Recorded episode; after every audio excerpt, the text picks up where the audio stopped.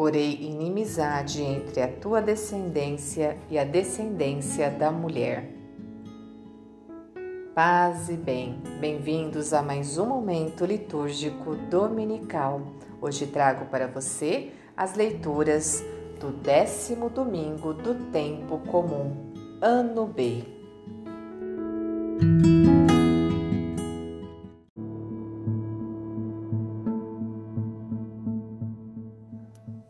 Leitura do livro do Gênesis.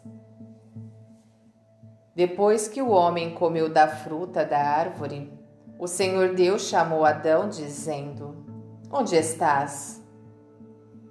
E ele respondeu: Ouvi tua voz no jardim e fiquei com medo, porque estava nu e me escondi. Disse-lhe o Senhor Deus: e quem te disse que estavas nu? Então comeste da árvore, de cujo fruto te proibi comer. Então Adão disse: A mulher que tu me deste por companheira, foi ela que me deu do fruto da árvore, e eu comi. Disse o Senhor Deus à mulher: Por que fizeste isso? E a mulher respondeu: A serpente enganou-me e eu comi. Então o Senhor Deus disse à serpente: Porque fizeste isso, serás maldita entre todos os animais domésticos e todos os animais selvagens. Rastejarás sobre o ventre e comerás pó todos os dias da tua vida. Porém, inimizade entre ti e a mulher, entre a tua descendência e a dela. Esta te ferirá a cabeça, e tu lhe ferirás o calcanhar. Palavra do Senhor.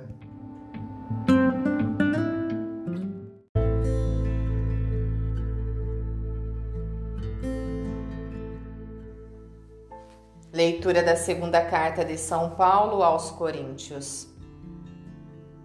Irmãos,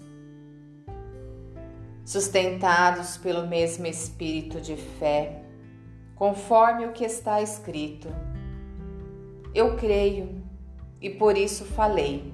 Nós também cremos e por isso falamos, certos de que aquele que ressuscitou o Senhor Jesus nos ressuscitará também com Jesus e nos colocará ao seu lado, juntamente convosco. E tudo isso é por causa de vós, para que a abundância da graça em um número maior de pessoas faça crescer a ação de graças para a glória de Deus. Por isso, não desanimamos mesmo se o nosso homem exterior se vai arruinando, o nosso homem interior, pelo contrário, vai se renovando dia a dia. Com efeito, o volume insignificante de uma tribulação momentânea acarreta para nós uma glória eterna e incomensurável.